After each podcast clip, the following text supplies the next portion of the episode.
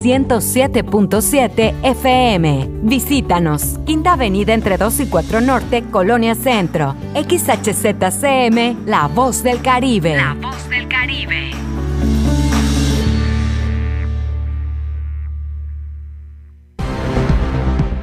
Ha llegado el momento del resumen informativo de la tarde. Estamos en la media con Porfirio Ancona. Comenzamos.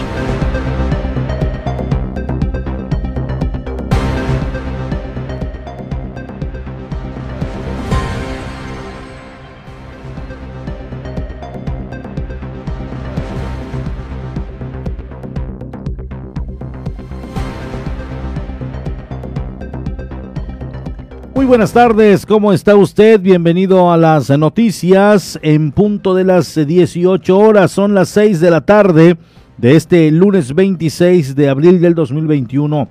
Estamos a unos cuantos días de abandonar este cuarto mes del año y bueno, pues gracias a todos los que nos están escuchando allá en el macizo continental.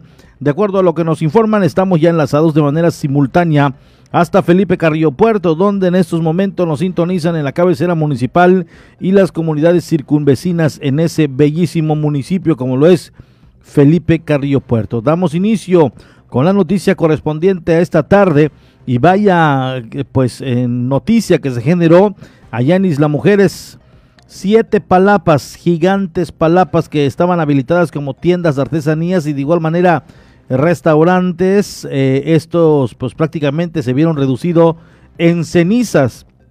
Ángel Mendicuti estuvo muy al pendiente, estuvo al pendiente de lo que pasaba allá en Isla Mujeres. Entonces, en estos momentos continúan las labores de limpieza. Ya fue sofocado desde, desde eso de la 1.30, fue su, sofocado en su totalidad. Y bueno, si fue maniobra o una mala maniobra de los bomberos, pues esto esperemos eh, contactar al, comandante, eh, excomandante de los bomberos, Manuel Vera Garma, para que nos pueda orientar y darnos a conocer precisamente qué fue lo que pasó allí en Isla Mujeres, en qué se falló. De acuerdo a lo que a la plática que he sostenido yo con algunos bomberos aquí en la isla de Cozumel desde hace ya algún tiempo atrás y apenas hace una hora lo volví a corroborar es que se actuó mal y bueno, eh, obviamente no lo van a decir ellos por esto de la ética y, todo el rollo esto, pero se actuó mal. De acuerdo a lo que me platicaron, es cuando ves que se generó un incendio y es de grandes magnitudes y ya prácticamente no puedes hacer absolutamente nada con lo que está incendiado, pero te das cuenta de que el alrededor hay algo que pueda agarrar fuego, comienza a tirarle agua, deja que se queme lo que se tenga que quemar, que se queme lo que se tenga que quemar, pero debes comenzar a proteger la palapa siguiente. Por lo que ya una vez que el fuego ya agarró y está obviamente y se escucha solamente el tronidero de maderas de lo que contiene en su interior y que se escucha obviamente fuerte, y de manera alarmante, pues comienzas a echarle agua a las palapas, a todo lo que está a su alrededor, lo que obviamente piensas que va a agarrar fuego. Esto no fue así allá en Isla Mujeres. Eh, los bomberos intentaban a toda costa de apagar lo que ya prácticamente no se podía controlar. Ya no se podía controlar el incendio de esta magnitud en la primera palapa que se generó en una freidora. Dos, no había extintor, no había nada que pueda en un momento dado controlar cuando todo fuego, todo fuego comienza con un conato. De no ser atendido es cuando este se sale de control. Entonces, no habían, creo, los extintores, no habían la instrumentaria adecuada, las herramientas para comenzar a sofocar ese conato. Todo comienza con un conato de fuego. Claro, obviamente la palapa es temporada de calor, está como pólvora, pero todo inicia como un conato de incendio que con uno o dos extintores debió sofocarse, debió controlarse. No sabemos qué pasó, si se contaba con los extintores, si estos no habían, si en un momento dado se hizo caso omiso a la recomendación de la autoridad, si la autoridad ya había revisado esos establecimientos y simple y sencillamente no actuó, todo eso se pudo haber evitado, créame, todo se pudo, ah, eh, se pudo haber evitado, pero pues lamentablemente no fue así. Y hoy es otra historia la que estamos contando, desafortunadamente. Iniciamos ya con los temas de esta tarde. Inicia la segunda semana del periodo de las campañas políticas. Policías de Cozumel se unen a la Marcha Nacional Pacífica. Lanzan en rueda de prensa la campaña Valor es votar. Nombran a Carlos Joaquín González, presidente de la Comisión de Turismo de la CONAGO. Hayan despedazado al submarino desaparecido en Indonesia desde el pasado miércoles 21 de abril. Gracias a todos los que diariamente nos están escuchando y nos sintonizan a través de la 107.7 La Voz del Caribe. Quiero darle a conocer la información que hoy tenemos para todos ustedes. Policías se unen a la marcha pacífica por la dignificación policial y derechos humanos de los elementos o servidores públicos.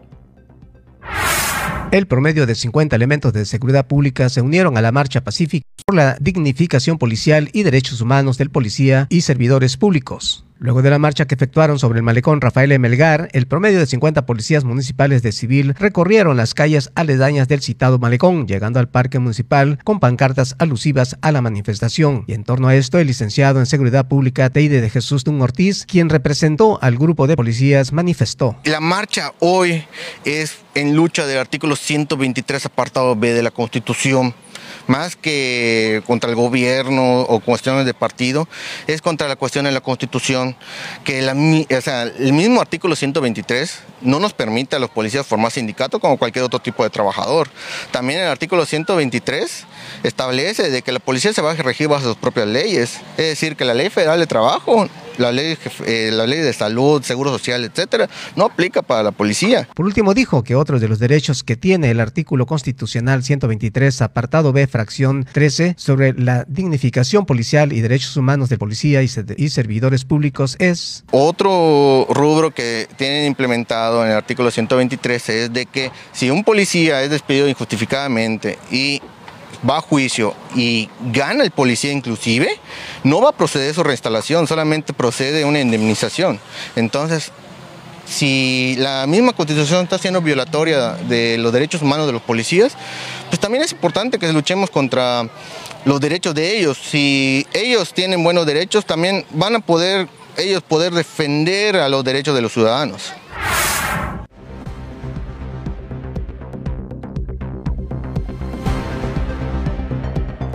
Y bueno, allá está, esta inconformidad se ha generado por la serie de situaciones que se han venido dando, de que en ocasiones se protege más al delincuente que al propio elemento. Fíjese, fíjese que anoche, anoche me tocó platicar con un policía, me tocó saludarle, andaba precisamente en la patrulla, ya tenemos mucho tiempo, mucho, mucho tiempo de conocernos y le solamente le dije cómo están, que cómo, cómo ve las cosas. Eh, me, dijo, bueno, pues ahí un poco medio complicada ahora el, trabajo. Nada como antaño cuando pues detenías a una persona y, simple y sencillamente te, te, lo llevabas, lo detenías.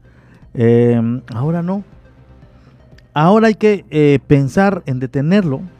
Pensar en detenerlo porque lo detienes, lo detienes y, y después de ello, al otro día tienes que regresar franco, cuando es tu día de descanso, a hacer la integración y todo el rollo, los papeleos. Y, y si es un delito, el fuero común puesta a disposición y pérdida de tiempo, llenar ahí papeles, documentación.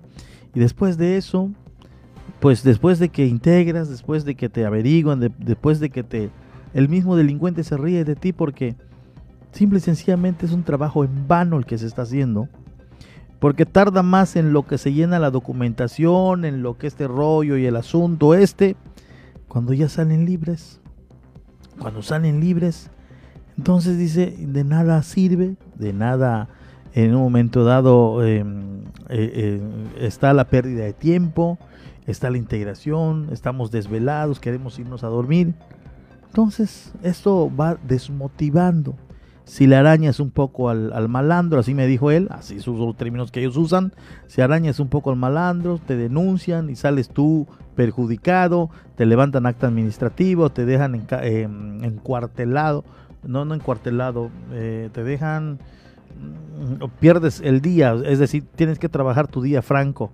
Es encuartelamiento, creo, mm, se llama, mm, algo así. Bueno, en la cuestión, en los términos policiales, arrestado arrestado. Encuartelamiento es que solo te quedes ahí, sino que arrestado ya es como un castigo que te tienes que quedar ahí. Entonces, dice, ya es un problema trabajar ya de policía. Tal parece que las instituciones defienden más al delincuente ya que al policía.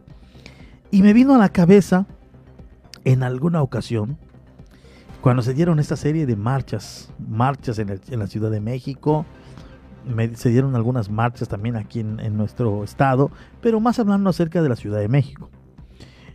de acuerdo a lo que daban a conocer, la autoridad en una rueda de prensa dijo, vamos, fíjese nada más cómo, por eso es la inquietud, por eso es ya estas manifestaciones que se están llevando a cabo.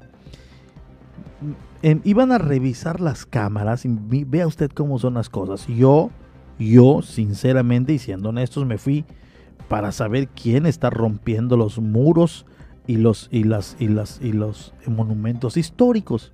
Yo pensé, yo pensé, dije, cuando escuché que digan, se van a estar revisando los videos de todo lo que ha transcurrido para saber, yo me fui. Seguramente van a revisar los videos para saber quiénes rompieron los monumentos históricos. No, ¿Sabe usted para qué iban a, revisar los videos? Para saber qué policía violentó los derechos de los manifestantes para que obviamente para que se le arreste y pague por lo que hizo. Obviamente esto inquieta a las autoridades porque es decir, puedes tú bofetearme, puedes cachetearme, puedes hacer lo que quieras y yo atado de manos. Y es lo que creo yo que ya no están de acuerdo en que esté sucediendo esa situación. Por eso es la dignificación de la labor policíaca. Y no estoy en contra, ¿eh? en un momento dado, de los elementos o de, o de los delincuentes. Tampoco se trata de eso. Yo siempre he estado en contra de que si a un delincuente o a una persona, una persona, ya lo sometiste, ya lo esposaste, deja de molestarle, ya deja de tocarle, deja de golpearle. En eso estoy totalmente en contra de que se les zapatee, de que les aplasten la cabeza, de que los estén maltratando. Una vez sometida la persona, deben dejar de lastimarle, de causarle un daño que en ocasiones es irreversible y en, unos, en otras historias que se han escrito ha muerto ya el, el sujeto o la persona que ha sido detenida en manos de los elementos. Estoy totalmente en contra de ello, pero tampoco por un rascuño. Ya, mire, miren, derechos humanos, el policía me, me hirió acá, me, me talló la uña. Es más, dejó hasta su colorcito de uña. No se vale, no se vale también. Pues están inquietos, están inconformes. Hoy me, hoy, ayer me lo decía un mismo policía, me dice, es que ya tanta pérdida de tiempo, tanto papeleo y además en nuestro día franco, cuando debemos estar descansando, pues nos, nos llevan a hacer todo esto. ¿Para qué? Solamente es una pérdida de tiempo porque a los dos, tres días sale la persona a la que detuviste y tú te quedas con la carta administrativa, con el arresto, con todo lo que conlleva el pasar seis veces de listo. Y recuerdo otra ocasión, le voy a contar qué pasó. Hubo una ocasión estábamos en el juzgado penal. Estábamos viendo allá un tema de unos colombianos que llegaron y estábamos diario, hacíamos guardia y vemos en la banqueta, en la banqueta del juzgado penal cuando estaba aquí en la 35 entre 2 eh, y 4, a unos policías, cuatro policías acostados durmiendo en la banqueta. Pues resultó que fueron citados para ese día porque te, tuvieron un rollo ahí que ver con algo de, de comiso de droga. Y los citaron X día. X día los citaron. El juez le dijo, eh, bueno, están citados tal día para comparecer y vengan a que vengan a declarar. Resulta que ese día era su día franco, estaban saliendo y lo citaron a las 9 de la mañana. Y ahí estaban durmiendo porque están cansados, vienen de una jornada. Y resulta que sale un licenciado y les dice, no sé qué licenciado, hay de acuerdos, hay de declaraciones, no, no, ya no sé ni de qué, la cosa que trabaja ya, o trabajaba ya. Les dice, a ver señores, este, ah, y, así, ¿eh? El abogado este, en su papel. A ver, disculpen, este, ya se pueden retirar porque eh, hoy no vino el juez. ¿Cómo que no vino el juez? Oiga, nos hubiese dicho desde hace rato, fíjese que pues somos francos, tenemos sueño y cállense. Ustedes van a venir cada que el juez les cite, así sea franco, así sea día festivo, así sea lo que sea. Ustedes tienen que estar acá. Yo dije, tienen que, bueno, sí, yo entiendo el juez, la última palabra, la máxima autoridad, pero tiene que considerar algunas cuestiones. Y de todo este maltrato también que ha llevado el policía, pues ya comenzaron con sus marchas. Y esta fue a nivel nacional. Y lástima que no eh, nos entra la llamada con el profesor David Domínguez, porque pues eh, para que nos desglose exactamente qué es, a qué se debe esta marcha de la dignificación del elemento y de la labor policial, para que lo vayamos entendiendo y obviamente usted eh, también lo entienda perfectamente, qué buscan, qué pelean, qué quieren, porque todos podrán pensar, ah, otra vez los policías, mira manifestándose, pero algo están buscando, dignificación de la labor policial y que se respete la ley es precisamente, creo, esta, que también ellos tienen derechos humanos, ellos también tienen derechos, y bueno, estos, el de ellos se violenta por ser autoridad, y ahora vamos a proteger al, delincuente o a la persona que en un momento dado es la que se, es señalada como presunta delincuente. Pero bueno, de esto vamos a tratar de platicar brevemente con él, eh, a ver si nos puede atender una llamada nos vamos rápidamente, me dicen al clima, ya lo tenemos listo, vámonos al clima. Y enseguida, y, y, después del clima nos vamos a la Doche Vele, corte y a ver si platicamos con el profesor David Domínguez Povedano. Sistema de alta presión localizado sobre la porción media norte del Océano Atlántico impulsa aire modificado área de pronóstico. Traerá vientos del este y sureste con oleaje de 2 a 4 pies. Para Cozumel permanecerá el cielo despejado a medio nublado. Nos estiman lluvias para este día. Las temperaturas templadas por la mañana y noche, muy calurosas el resto del tiempo. La temperatura máxima será de 30 a 32 grados centígrados, la mínima de 24 a 26 grados centígrados.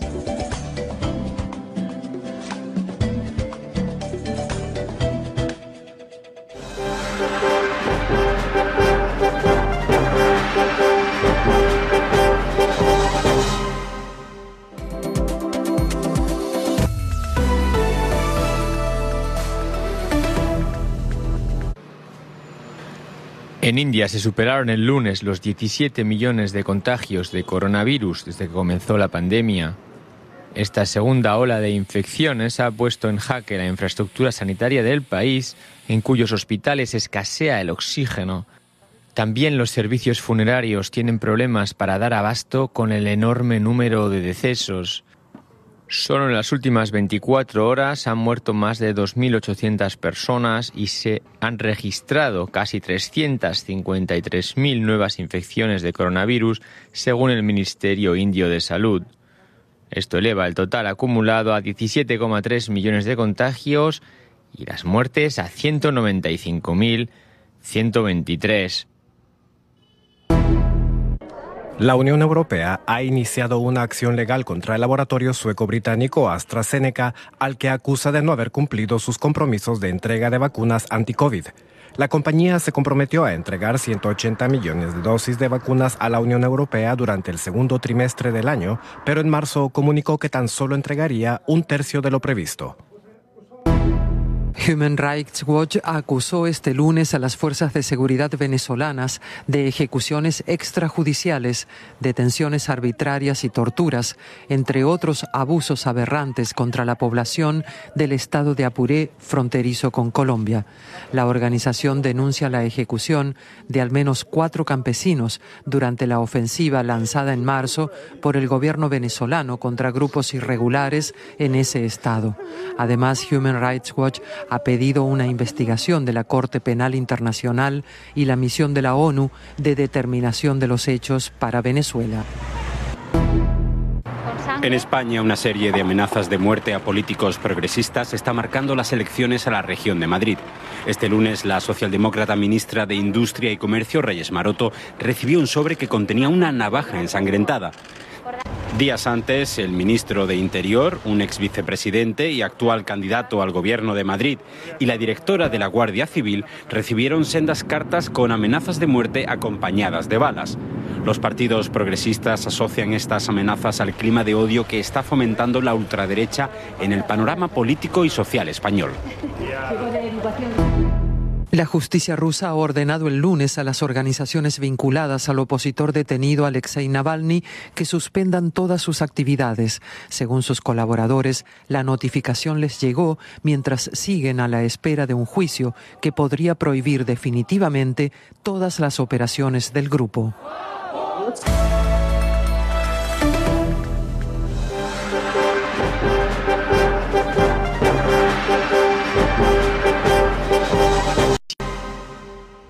Vamos a una pausa y estamos de regreso en la media.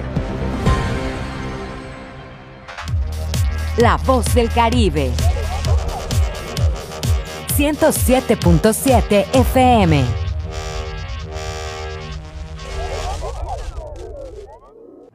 Les dijimos que merecemos lo mismo.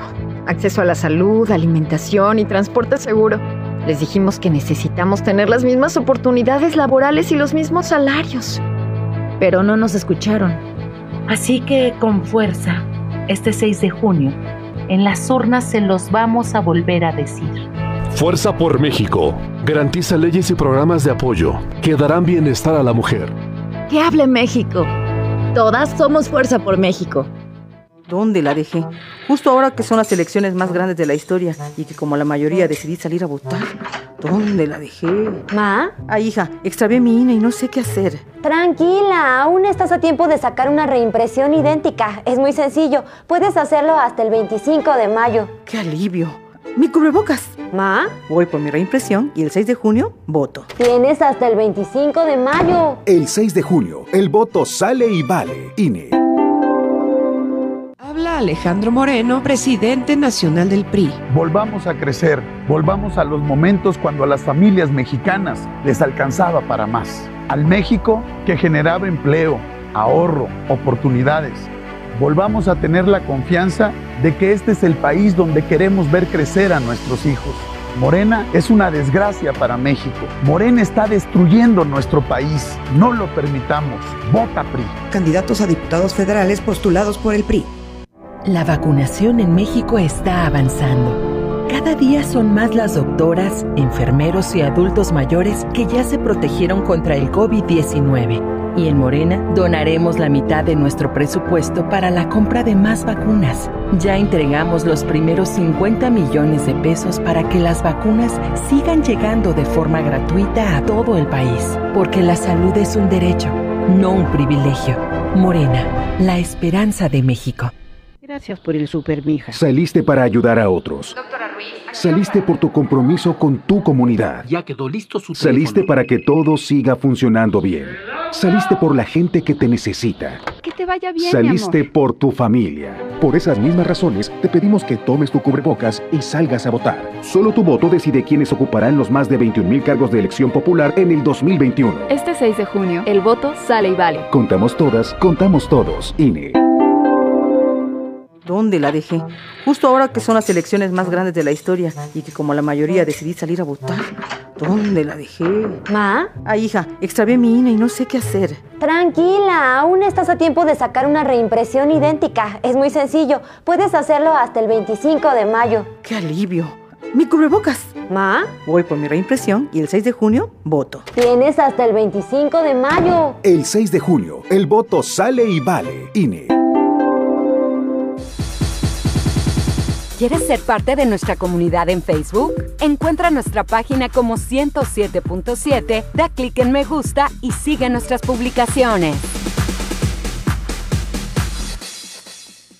El COVID-19 no es un juego. Ayuda a prevenir los contagios. Si sales, mantén una distancia segura de las otras personas. Usa siempre la mascarilla de la manera correcta, cubriendo la nariz y la boca. No toques los ojos, la nariz y la boca. Lávate las manos frecuentemente por 20 segundos mínimo. Si te proteges, reduces el riesgo de contagio y proteges a todos. No bajemos la guardia. Esta lucha sigue. Ayuntamiento de Cozumel. Estás escuchando 107.7 FM La Voz del Caribe. Desde Cozumel, Quintana Roo. Simplemente radio. Una radio con voz. La Voz del Caribe. Ya estamos de nuevo con la información. La media.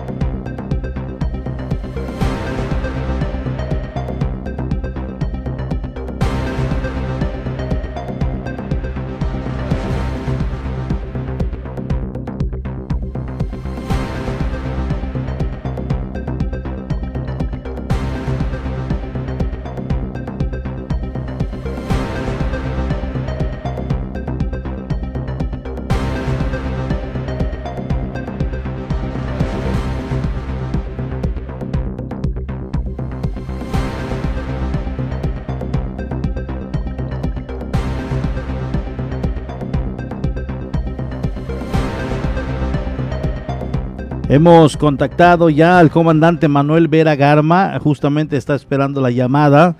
En cuanto ya nosotros eh, lo tengamos en la línea telefónica, con, mucha, con mucho gusto lo vamos a enlazar. Él está, eh, pues, obviamente consternado con lo que se vivió ahí en Isla Mujeres, con este incendio de grandes magnitudes.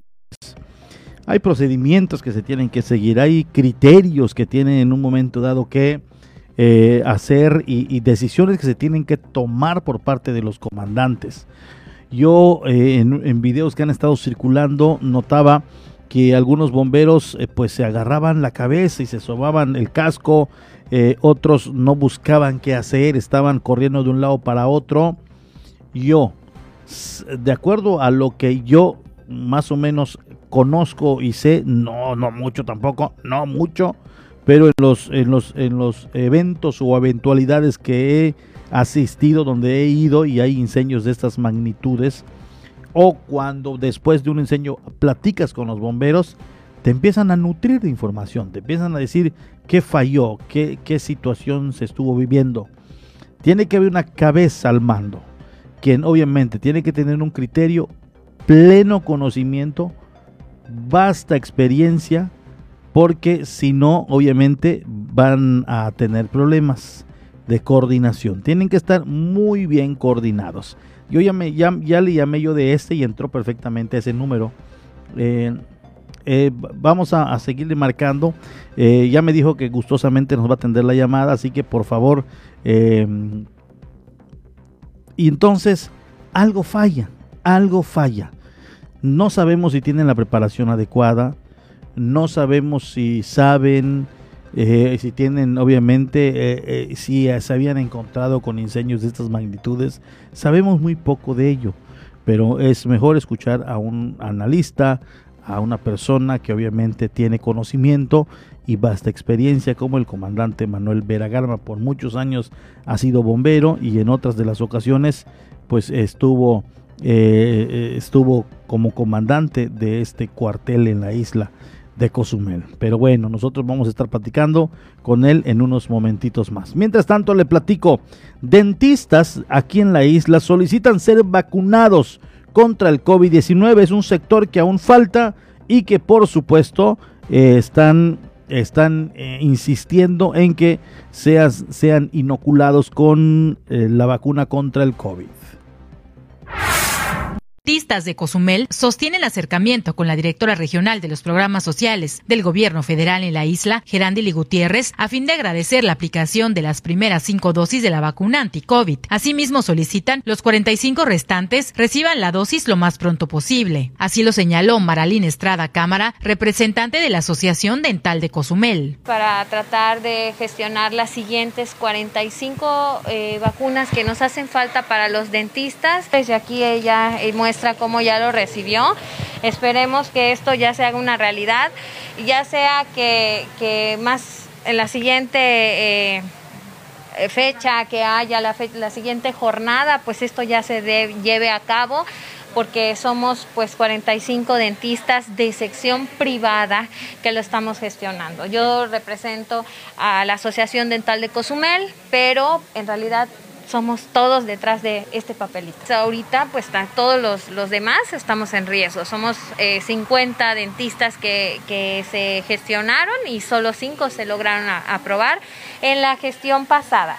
Ahorita por eso nosotros, bueno, por eso mis compañeros y yo venimos a, a, a, gestionar qué va a pasar con los siguientes. Aseguró, el número de dentistas de oficio oscila en 70 aproximadamente. Aproximadamente somos 50 a, a aproximadas 70 dentistas de sección privado, porque en, el, en un consultorio, consultorio dental pueden haber varios dentistas trabajando o pueden ser solo uno. Sin embargo, la lista está en base a una solicitud que se hizo. Eh, conocen la, la, asociación dental ya en, de manera...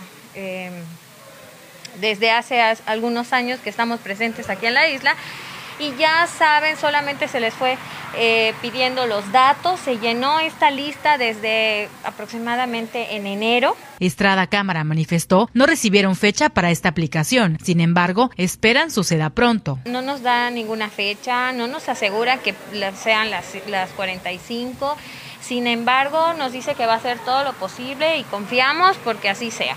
No, todavía no, no puede ser seguro hasta ahorita. Es solamente una gestión.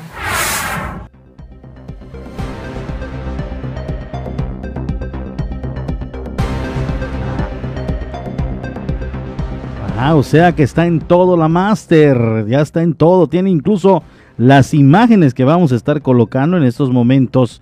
Eh, ya en cuanto nos reciban eh, precisamente la llamada por el comandante Manuel Vera Garma, le vamos a enlazar para que nos platique rápidamente pues acerca de este incendio de grandes magnitudes allá en Isla Mujeres, en Isla Mujeres eh, que como bien nos informaron, más de siete palapas de grandes dimensiones se incendiaron.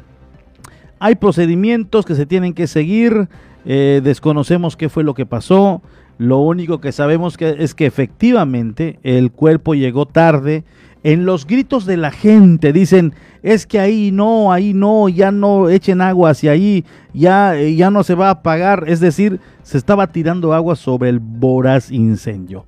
Lo tenemos ya en la línea telefónica, comandante Manuel Vera Garma, por muchos años bombero, y bueno, en algunos momentos, en algunos años también como director, o más bien como comandante de bomberos en la isla de Cozumel. ¿Pudo ver el incendio? ¿Pudo en un momento dado enterarse, comandante, de lo que pasó en Isla Mujeres? Sí, como a las 12, 12 y 30 de la, de la tarde eh, prendí el, la televisión y, uh -huh. y, y, y, vi, y vi inclusive las imágenes muy desgarradoras porque en realidad no hay bomberos allá. Uh -huh. Creo que hay dos pipas nada más que le están echando agüita allá. Y la solidaridad de las personas, las personas de, de, de las mujeres es lo que más ayudó en todo eso. Comandante. Pero sí, bastante eh, grave el asunto. Creo que fueron cinco palapas o siete palapas. Siete ¿no? palapas. Y más abajo siete de esas palapas habían tiendas de artesanías donde vendían zarapes, carritos de golf estacionados a la orilla de esta avenida eh, Rueda Medina, que es la principal de Isla Mujeres, principal, pues sí. también se quemaron. Ahora, pude ver ahí, comandante, cómo bomberos corrían de un lado para otro. Y otra de las cosas, otra de las cosas que yo me pude percatar, el traje de los bomberos estaban nuevos, así enteritos, eh, no estaban sucios. Es decir, yo me atrevo a pensar por las condiciones en las que están, que no ha habido tal vez actividad, eh, tal vez no, no, no hay un entrenamiento, no hay actualización, porque yo he visto aquí y además sé que los bomberos se entrenan con los trajes puestos para que se vayan habituando y puedan en un momento dado trabajar cómodamente con estos trajes tan obviamente enormes para poder soportar las temperaturas. Corrían de un lado para otro, en esto se requiere experiencia, comandante, una sola cabeza, con un amplio criterio y conocimiento. Sí, efectivamente. Tiene que haber una voz de mando ahí, y no sé si tienen algún comandante o algún, este, una voz de mando que ahí les, les, les, pues los, les ordena, ¿entiendes? Yo no sé qué, qué pasó, si todos corrían aquí para allá y nadie hacía nada. La cosa es que al, al primer eh, flamazo de la palapa, si vieron ellos que ya estaba prácticamente deshecha la palapa, era cuestión de enfriar a los demás. Pero eh, pues sacaban, sacaban agua del mar y oye que del mar estaban echando agua con cubetas. Entonces sí me extrañó, me extrañó mucho. Y respecto al, entrenamiento, este entrenamiento es diario. Y aquí lo, puedes contratar pasan, pasan en cualquier momento, ellos están trabajando, ya sea en rescate, en tirolesa, en lo que sea. Y, más en incendios, porque por para eso estamos. ¿no? el, el, ataque táctico, el ataque de, de incendios con, nuestro este pues el, aire comprimido que siempre llevamos atrás y, es, es, muy pesado. Sin embargo, aquí en la práctica es lo que hace el maestro. Y no sé que, ya no practican como, como tú bien dices. Los trajes estaban bastante limpios, muy claros, muy no sé si tienen entrenamiento, no tienen, no no no sabría decir. Pero lo que sí puedo decir que fue verdaderamente un desastre. No debieron, primero, supe que llegaron tarde. Segundo, que tuvo falta esa esa que dijera, ¿sabes qué? Ya está, ya está, apagada, ya está aprendida esta palapa. Por favor, vamos a continuar con, a, a enfriar a las demás, que es lo que se hace, ¿no? A controlar. Si aquella ya no se puede controlar, se controla alrededor, que es lo, principal. Este, eh, el, supongamos que haya encendido la siguiente, la que la contigua, pero la tercera, cuarta, quinta, sexta, séptima, en ningún momento se debieron incendiar, comandante, una vez que, como le decimos, enchumbamos el guano, ¿no? O le echamos agua demasiada para que cuando caiga una, una brasa, un, una chispa, esta no prenda fácilmente. O sea, mínimo, claro. Sí, sí es, el, el, el, trabajo del bombero este sí, es preventivo 100%, si es que ya está quemada, vamos a prevenir las demás. Yo no sé en realidad si, te vuelvo a repetir, si tiene más de voz de mando allá o alguien no, no hizo su trabajo.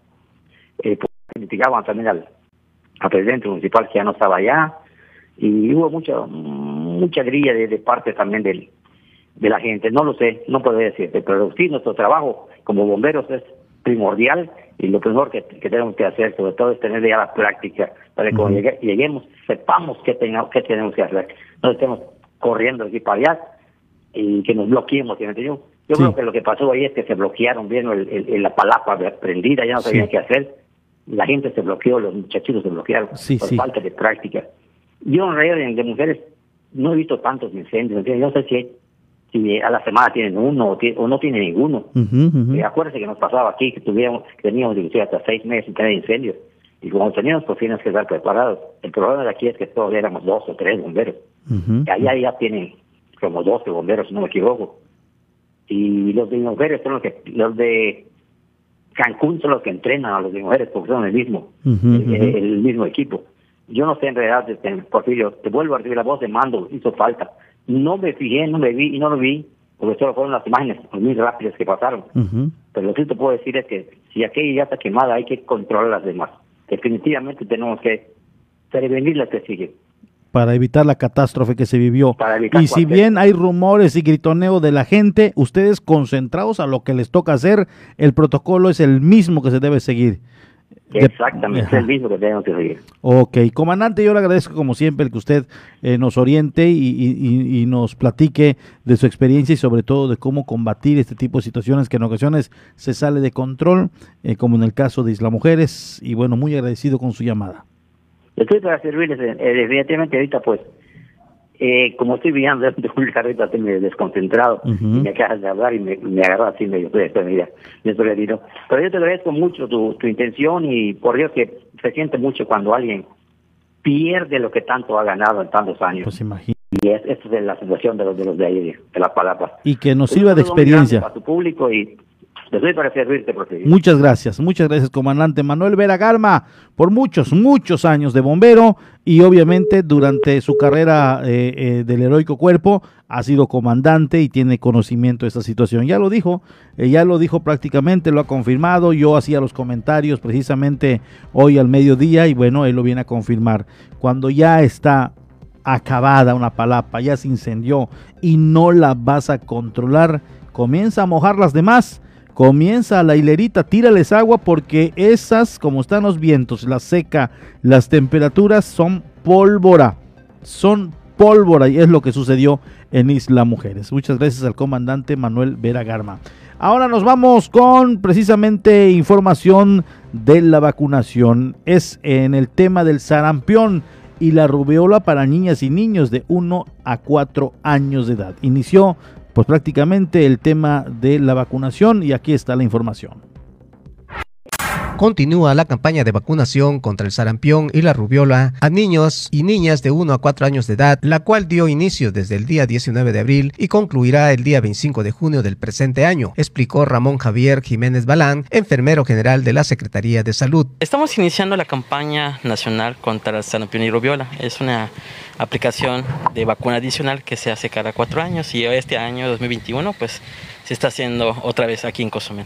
Agregando Jiménez Balán que los padres de familia tendrán que mostrar la cartilla de vacunación del niño para que puedan ser vacunados. La cartilla, o es la cartilla nacional de salud, la cartilla de vacunación más conocida. Con eso pueden acudir aquí en la unidad para que se le apliquen la vacuna. Y también tenemos a dos brigadistas que están saliendo casa por casa para todas las personas que no pueden venir aquí por cualquier motivo y obviamente para que tengan la confianza que ellas están bien identificadas con su gafet, con uniforme. No pueden ir, no tengan ese miedo, ¿no? Si tienen que presentarse con ustedes, que los que están viendo esta entrevista, con el gafet y con el uniforme para que tenga toda la seguridad que pueda, que son de la Secretaría de Salud. Al finalizar, el enfermero comentó que se tiene contemplado 500 dosis que estarán destinadas para los niños de la colonia San Gervasio y colonias aledañas a la clínica del CESA, ubicado en la calle Morelos con 95 Avenida, donde pueden acudir los padres de familia. Actualmente en la unidad de aquí de Cozumel 2, donde estamos actualmente, son 500 dosis que hay que aplicar, más o menos. Eh, lo que es en general, así yo desconozco.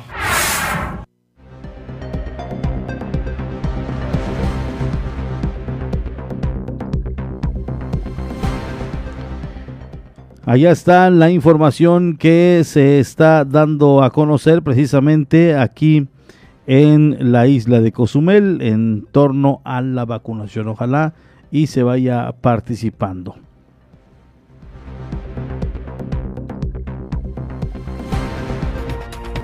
Acción rumbo a las elecciones 2021.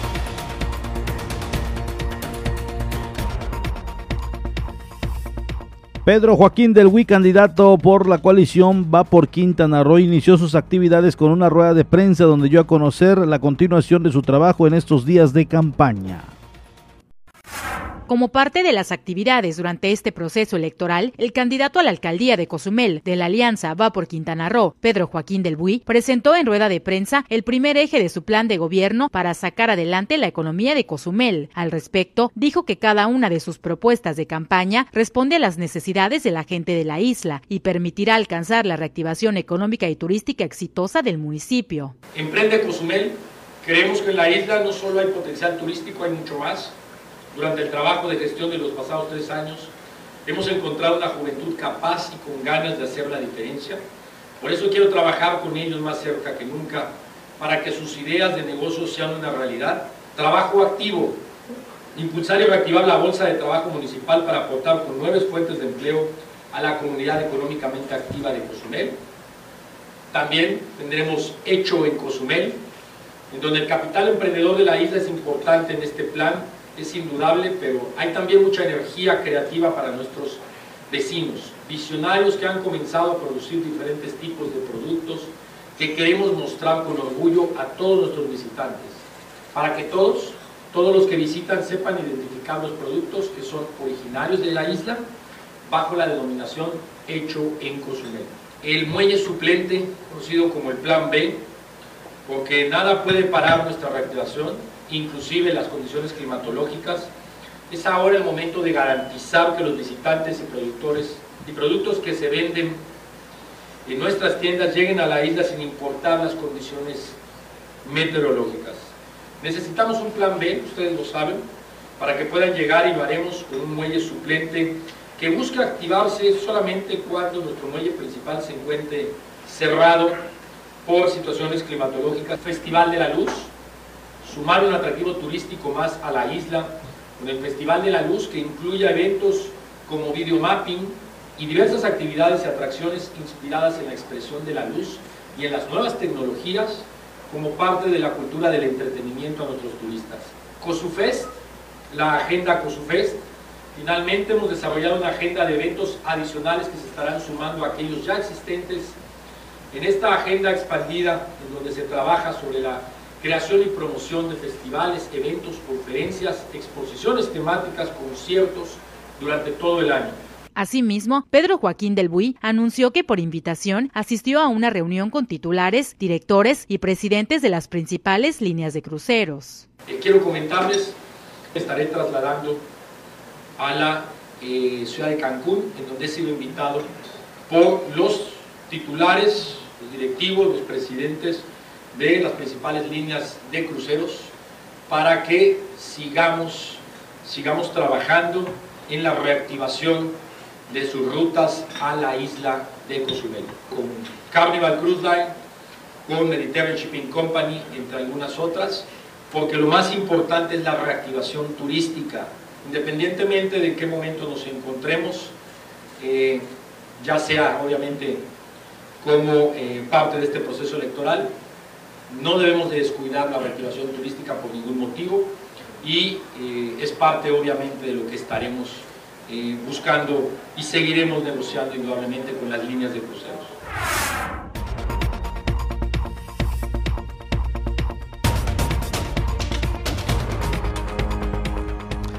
Allá está la información de otro, en otro tema. Le digo que Juanita Alonso de la coalición Juntos Haremos Historia en Quintana Roo escuchó las inquietudes de los habitantes de la Emiliano Zapata. Juanita candidata a la presidencia municipal de la coalición Juntos Hacemos Historia en Quintana Roo, por sexto día consecutivo de campaña tras su caminata en la colonia Emiliano Zapata, escuchó las inquietudes de los habitantes, entre ellas la inseguridad que afecta a todos. La candidata a la presidencia municipal de la alianza Juntos Hacemos Historia en Quintana Roo, al haber comenzado su caminata en la 90 Avenida con calle 12 Norte de la citada colonia, en entrevista dio a conocer. Bueno, eh, seguimos sumando cada vez más gente, cada vez son más cozumeleños y cozumeleñas que, que se unen a este proyecto. Estoy muy contenta que lo hayan arropado ya como suyo. Y bueno, este 6 de junio eh, como ya hemos mencionado en varias ocasiones, Morena, Morena va a ganar. Al finalizar comentó que una de las inconformidades de los habitantes es la inseguridad que se vive en ese asentamiento, por lo que si al llegar a la presidencia municipal se reforzará el tema de seguridad pública. Hemos estado recibiendo, escuchando a los ciudadanos con todas las eh, necesidades en cada una de sus colonias y bueno, el tema de, seguridad es algo muy reiterativo en todas las colonias. Estaremos trabajando mucho en el tema de las casetas abandonadas, eh, la poca vigilancia. Eh, pues con tan poquito personal que se tiene, pues no es posible brindarle la seguridad que requieren los ciudadanos. Así es que estaremos trabajando en el número de elementos, en capacitarlos, en dignificar la labor del policía equiparlos y la infraestructura necesaria para poder cumplir con esta labor.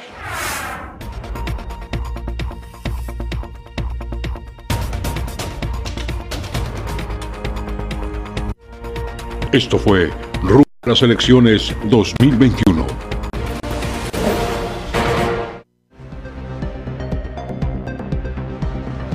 De igual manera, diversas asociaciones lanzan en rueda de prensa la campaña Valor es votar. Así lo dieron a conocer esta mañana lanzan oficialmente la campaña Valores Votar, con la participación de asociaciones, instituciones educativas, entre otras, creada como una forma de buscar se respeten los derechos principales de los ciudadanos, aseguró Rogelio Márquez, coordinador político de dicha campaña. lo que estamos son dos cosas diferentes. O sea, lo que queremos es que se respete la vida del ser humano desde su concepción, como lo dice el artículo 13 constitucional.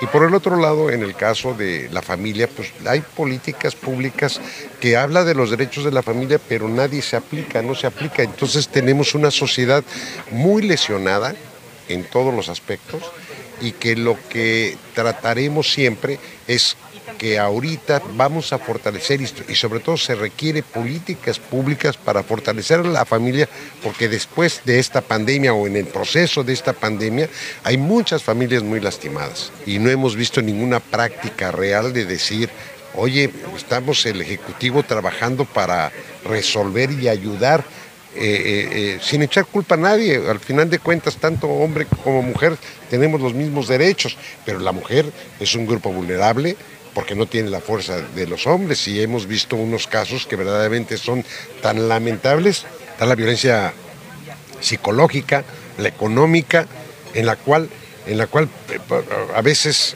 es peor que, la misma violencia física. Nada más.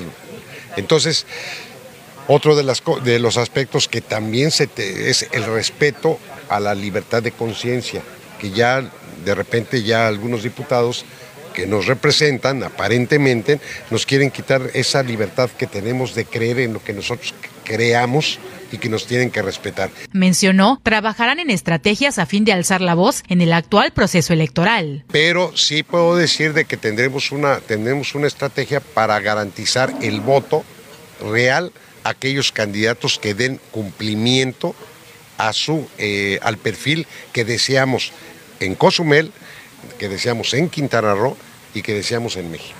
Comentó, a través de la participación ciudadana se buscará acercamiento con los jóvenes.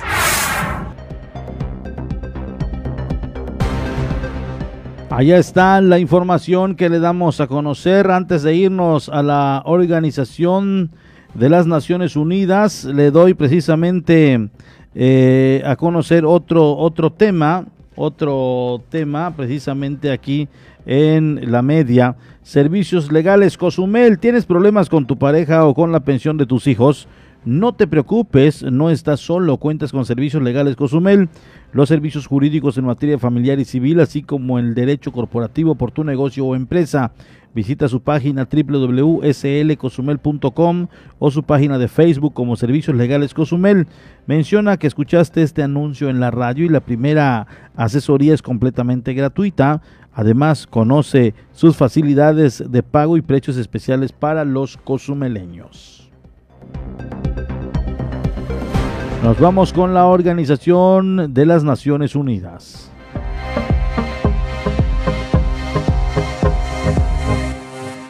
Estas son las noticias más destacadas de las Naciones Unidas con Beatriz Barral. La Organización Mundial de la Salud está movilizando ayuda para asistir a India, donde se están registrando cifras récord de contagios y fallecidos por COVID-19. La situación en India es más que desgarradora. La OMS está haciendo allí todo lo que está en sus manos, movilizando equipamiento y enviando ayuda que incluye botellas de oxígeno, hospitales móviles prefabricados y material de laboratorio.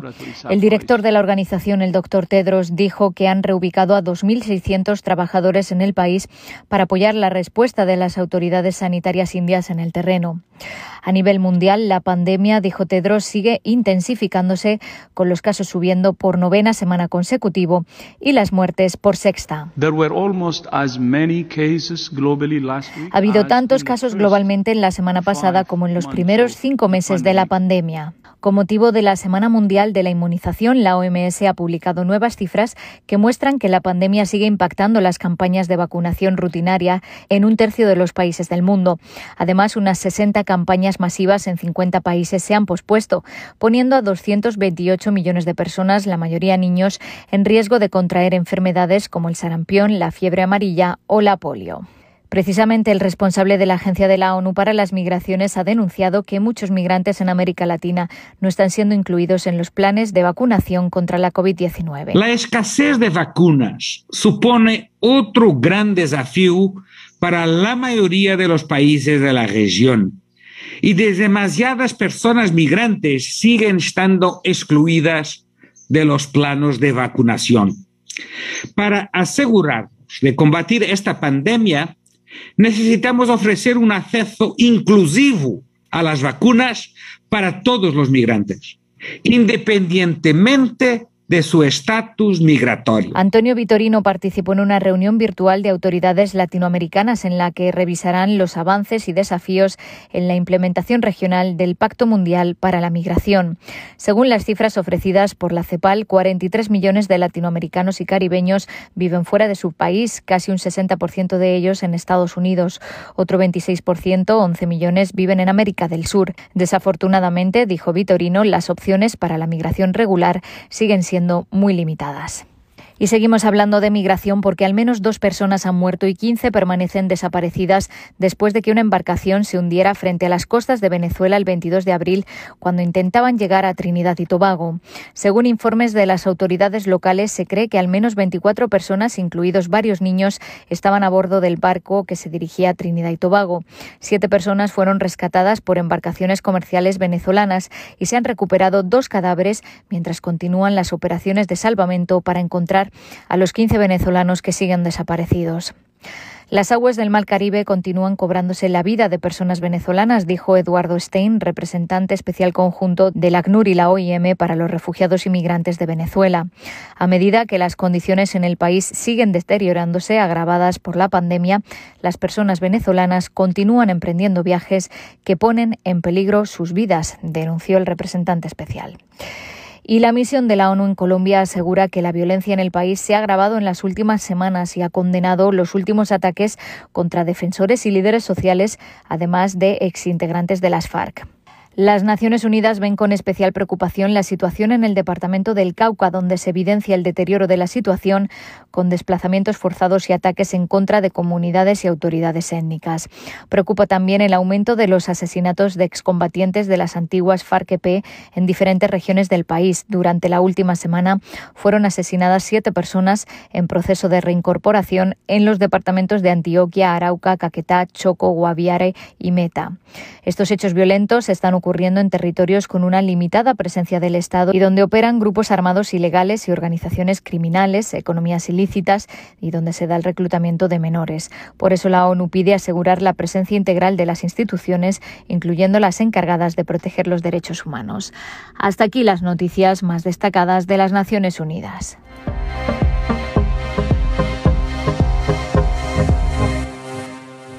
Vamos a una pausa. De regreso en la media. La voz del Caribe. 107.7 FM.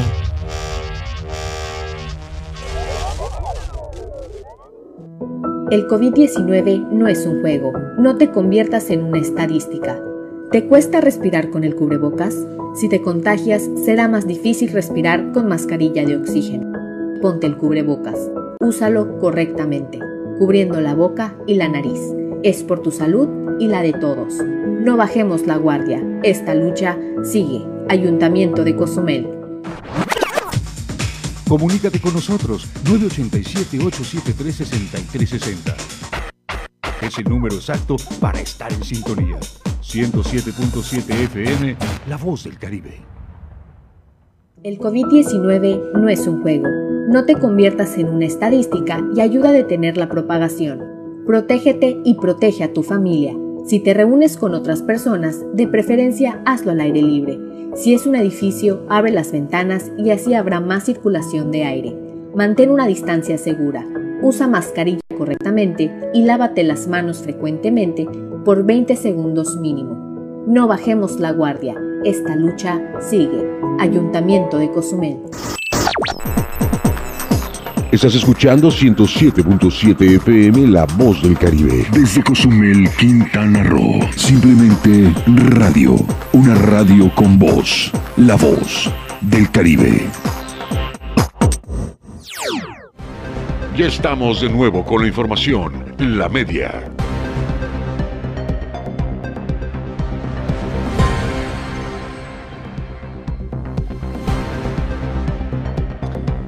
Aplaude Miguel Torruco el nombramiento de Carlos Joaquín en la CONAGO. Así lo dio al conocer el titular de la Secretaría de Turismo Federal. Se pronunció a favor del reciente nombramiento del gobernador de Quintana Roo, Carlos Joaquín, como nuevo presidente de la Comisión de Turismo de la Conferencia Nacional de Gobernadores.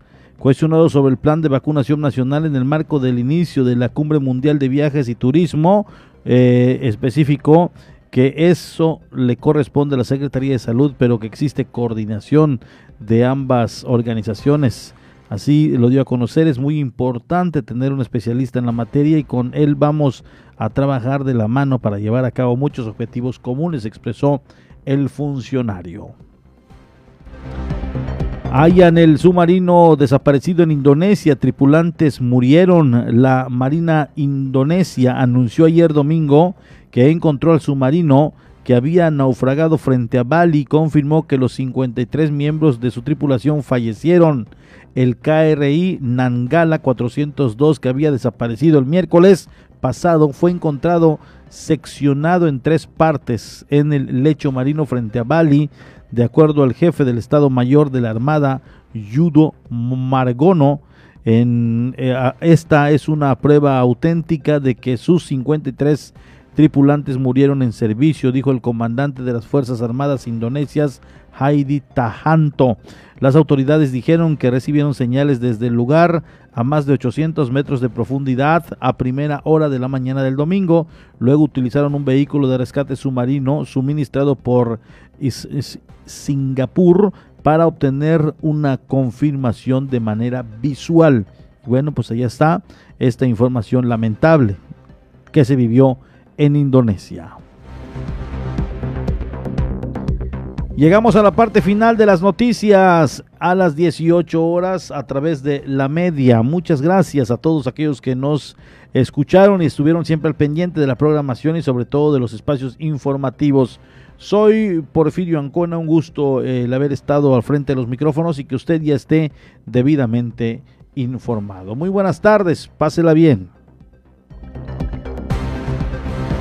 Esto fue La Media con Porfirio Ancona, el resumen noticioso de la tarde. Nos escuchamos en la próxima emisión.